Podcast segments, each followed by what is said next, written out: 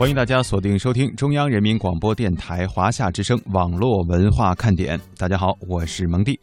在今天的网络文化看点当中，我们要和大家来一起聚焦一下智能机器人以及未来这个世界的发展。当然，我们所说的这些发展，一定都是互联网带给我们的这些改变。那么，在前半部分，我们先来听一听人机一体化到底是什么样的概念。笛卡尔主义在我们现实生活中。到底会遭遇到什么困难呢？我们看这样几个层面。首先是看科学，物理学和数学率先让我们感受到了两分法带来的困境。特别在上个世纪初，出现了相对论、量子力学之后，出现了海森堡的测不准关系，发现了测不准关系这样一种科学定律之后，人和自然到底是一种什么样的关系？是不是还是一种干干净净、干干脆脆？禁禁止的，一个是观察者，另一个是被观察者，这样一种主客体截然两分的这种关系呢，从物理学已经看到，远远没有这么简单。数学上也是如此，在十九世纪末期，数学家们试图发现一种大一统的数学体系，就像欧几里得的几何公理体系一样，他们有一个伟大的抱负，试图用。一套数学的公理体系，把数学的所有分支的定理，都在这个公理体系下推导出来，这样呢，他们就能牢牢抓住，或者说对这个数学世界的客观规律一网打尽。这种雄心万丈、野心勃勃的感觉，在十九世纪末期非常明显。结果是什么样子呢？结果到了一九三二年，一位伟大的奥地利数学家哥德尔。发现了这样一个定理，这个定理后来被概括为叫叫哥德尔的不完备定理。这个定理摧毁了数学家们这种雄心万丈的美梦。通俗来讲，这个定理说的是什么呢？就是说，如果一个体系它是完备的、完整的，它里面一定有不和谐的命题，或者说相互矛盾的命题。反过来说，如果说一个体系是没有矛盾的，哥德尔的结论就是这个体系一定是不完整的，或者叫不完备的。哥德尔定理呢，的确是数学发展史上一次重要的革命，或者说伟大思想的源泉。那么，无论是量子力学、相对论，还是哥德尔定理，在科学上告诉我们一个什么样的朴素的道理呢？就是两分法可能站不住脚。那么，除了科学上，我们再看艺术上，文艺复兴之后，一股写实主义风吹遍了。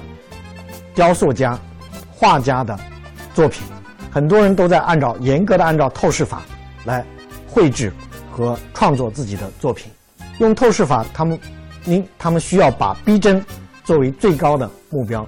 但是随着艺术的发展，随着工业革命的深入，艺术家们突然发现，画在画板上的，或者是在雕塑作品中呈现出来的那个所谓的逼真的自然。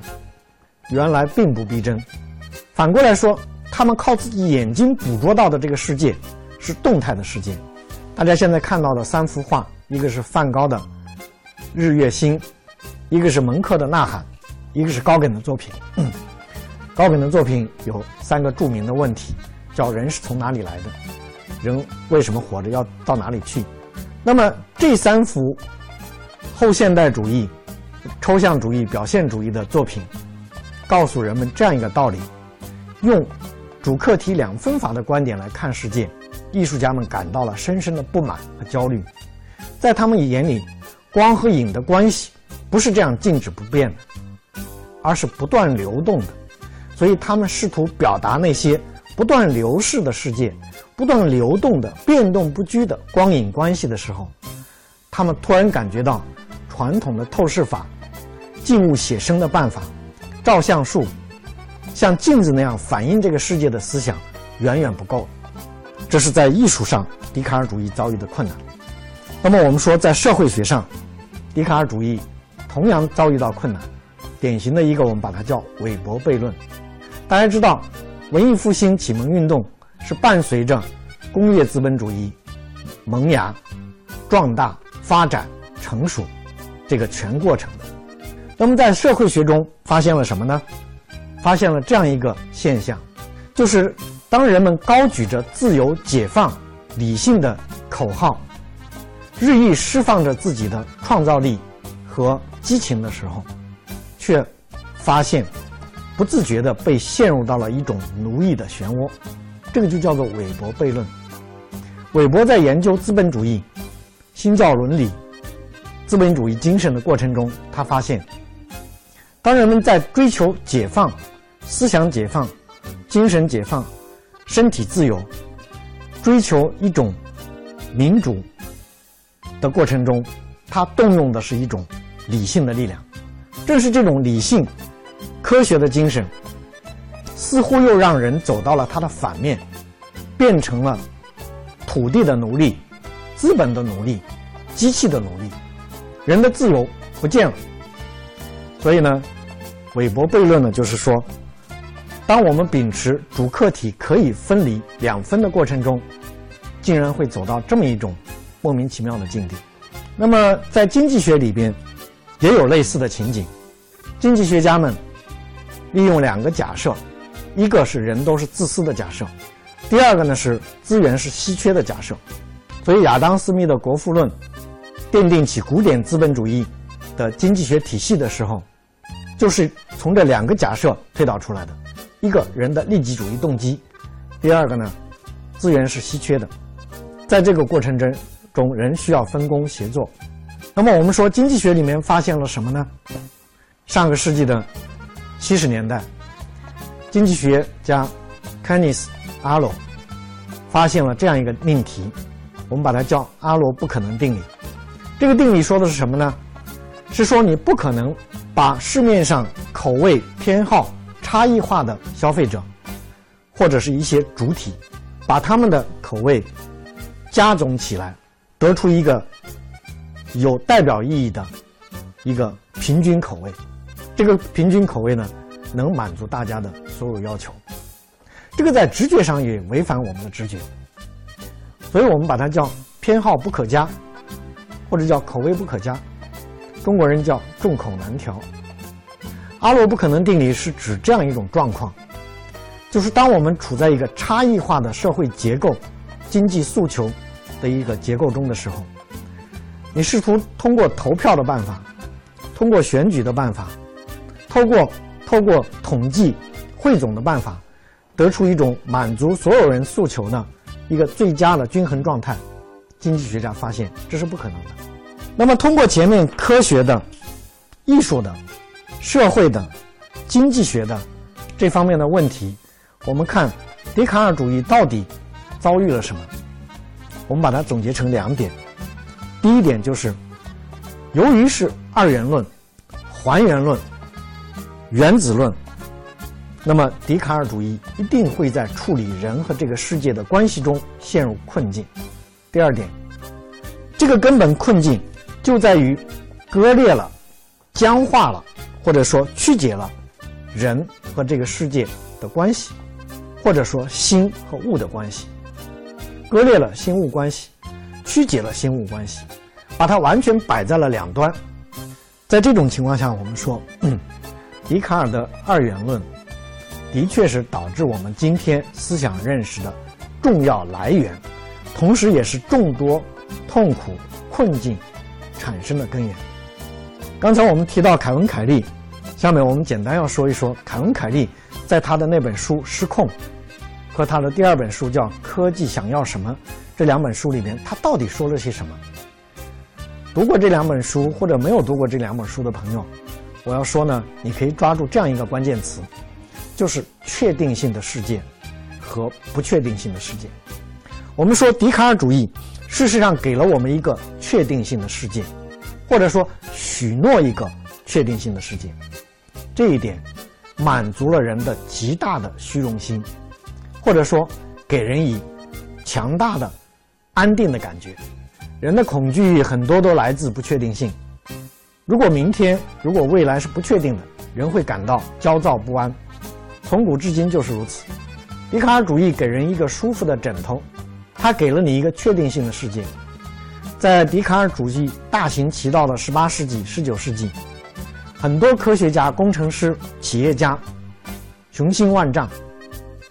比方拉普拉斯数学家，法国的数学家拉普拉斯就讲过这样一句豪言：只要给我初始条件，我就能推导出这个宇宙的运行。这句话呢，让很多人想起阿基米德的一个名言。阿基米米德曾经说过：“给我一个支点，我就能撬动起整个地球。”这种豪言万丈，不只是在科学家、工程师、企业主中存在，在政治学家、在政治家。社会学家中同样存在，十七、十八、十九世纪大量的乌托邦的思想，也就是在这里产生的。那么凯文·凯利呢？他给出了一个完全不同的世界观，就是对不确定世界的态度。在《失控》这本书里，凯文·凯利旗帜鲜明地说：“失控并不是一件坏事，我们不能厌恶失控。首先，我们要面对失控。”或者说，面对不确定性，不确定性是我们这个世界本质的组成部分，不可能绕开它，更不可能甩掉它。那么，在《科技想要什么》这本书里面呢，凯文·凯利谈到了这样一个观点，就说其实我们跟与科技为伍，已经伴随着人的生命的几十亿年的历程。比方，人直立行走的时候，解放了上肢，上肢呢就。可以去攀爬，可以去砍折，可以去手握工具。这种情况下，由于直立行走，就反过来可以改造人的大脑。改造人大脑其实就是在改造人的认知结构。所以，凯文·凯利认为，科技伴随人的日子，不仅仅是人们发发明了机器之后，其实在人与自然相互依存的过程中。科技或者说原始科技，这种元素、这种要素就已经嵌入在人与世界的关系之中。所以呢，我们说，确定性的世界和不确定性的世界，这的确是互联网和传统世界的分水岭。互联网和传统世界的分水岭，在人和机器的关系上取得了一种延续性的路径。我们可以看到有三个时代，在。远古时期，由于机器的元素比较少，工具的元素比较少，所以人和人可以面对面、口耳相传、通力协作。在大机器时代，人透过机器产生合作。但是我们说，今天我们已经进入到了第三个时代，第三个时代就是机器和人相互嵌入的时代。这个就是凯文·凯利所说的人的机器化和机器的生命化。这里面呢，我想举一个例子。大概在八年前，美国杜克大学有一个神经生理学家叫尼克莱利斯。尼克莱利斯在研究什么呢？研究把电极植入到猴子的脑部。他在猴子的脑子上开了很多眼儿，然后植入到很多光纤。这么多光纤，它用来做什么呢？做两件事情。第一个就是当猴子出现情绪的反应，比方说饥渴、愤怒。饥饿、兴奋，出现这种情绪的反应的时候呢，可以透过电信号传导出来。第二个，就是当我们透过电信号主动向猴子去传输进、发送一些电信号进去之后，可能会引发猴子的一些生理变化。也就是说呢，尼克莱利斯的实验，他把猴子跟外界透过电信号呢产生关联。这个不就是当年冯菲尔德或者普特南做的缸中之脑的这个假设吗？这个东西被叫做脑机接口。现在，芯片人脑机接口已经不是科幻作家笔下的产物，已经变成了真正在实验室中，甚至在一些人身上已经开始存在的一些物品。我们可以想象有一天。的确是有一种东西可以嵌入到人体，在你不知不觉的情况下，向外散发着各种各样的信息，或者接收着各种各样的信息，永不停顿。在这种情况下，人和机器的分界线到底在哪里呢？这的确是一个听上去乍一听让人毛骨悚然，但事实上呢，又不可抗拒的这样一种未来。那么，一九八一九八七年。美国的著名的经济学家，同时也是人工智能专家，叫西蒙。他呢就宣布了这样一个时代的到来。他说：“纯粹自然的时代已经过去了，一个人造自然的时代已经到来。”那么在这种情况下，我们如果反思一下一下的话，的确可以感觉到，我们这个世界正在由于机器的深深的嵌入在发生变化。比方说，前不久有报道，美国的一家药物公司生产了一种新型的药丸，这种药丸呢，它的胶囊里边的颗粒中有一些颗粒是带有智能的。当你吃下去这个药丸，这些智能颗粒它不具有药物作用，但是它具有信号发射作用，它可以实时监测这个药丸在你的身体内消化。分解、吸收的全过程，向外、向外界发出这样的数据。那么也就是说，在你体内发生的一切都不是秘密，总是可以通过一些技术把它转换成电信号、数字信号展现于外。人和机器的关系已经不再是你攥在手里的榔头，或者踩在脚下的车辆，或者。戴在头上的头盔那么简单，它已经潜入到了你的机体内部，植入到了你的身体，变成你身体的一个组成部分。所以下面呢，我想推荐三本书，美国现在最权威或者最被人看好的一个神经科学家叫做安东尼奥·达马西奥。这个人在过去十年的研究中写了这样三本书，一本书。开开宗明义叫做笛卡尔的错误，第二本书叫感受发生的一切，第三本书的名字呢叫寻找斯宾诺莎。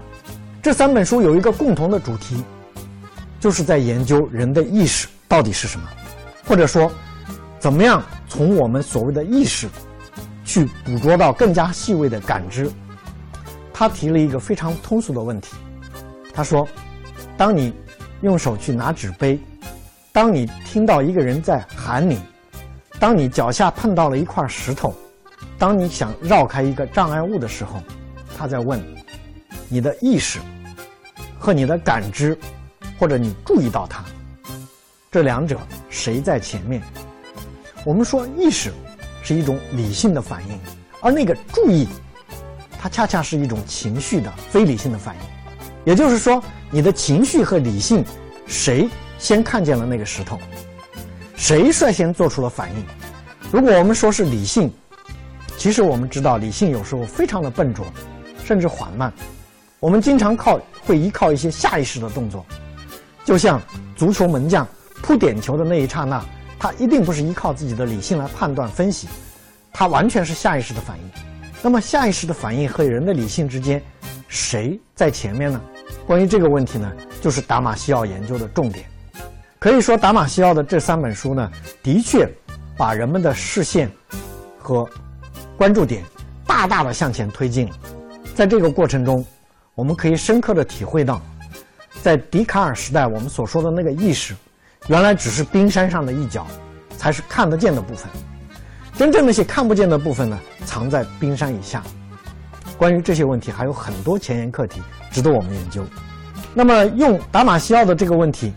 其实我们是想提出我们这一讲的非常重要的一个结论，就是《黑客帝国》和新的人机一体化，它会催生一个什么东西呢？我们把它叫做新的物种会诞生。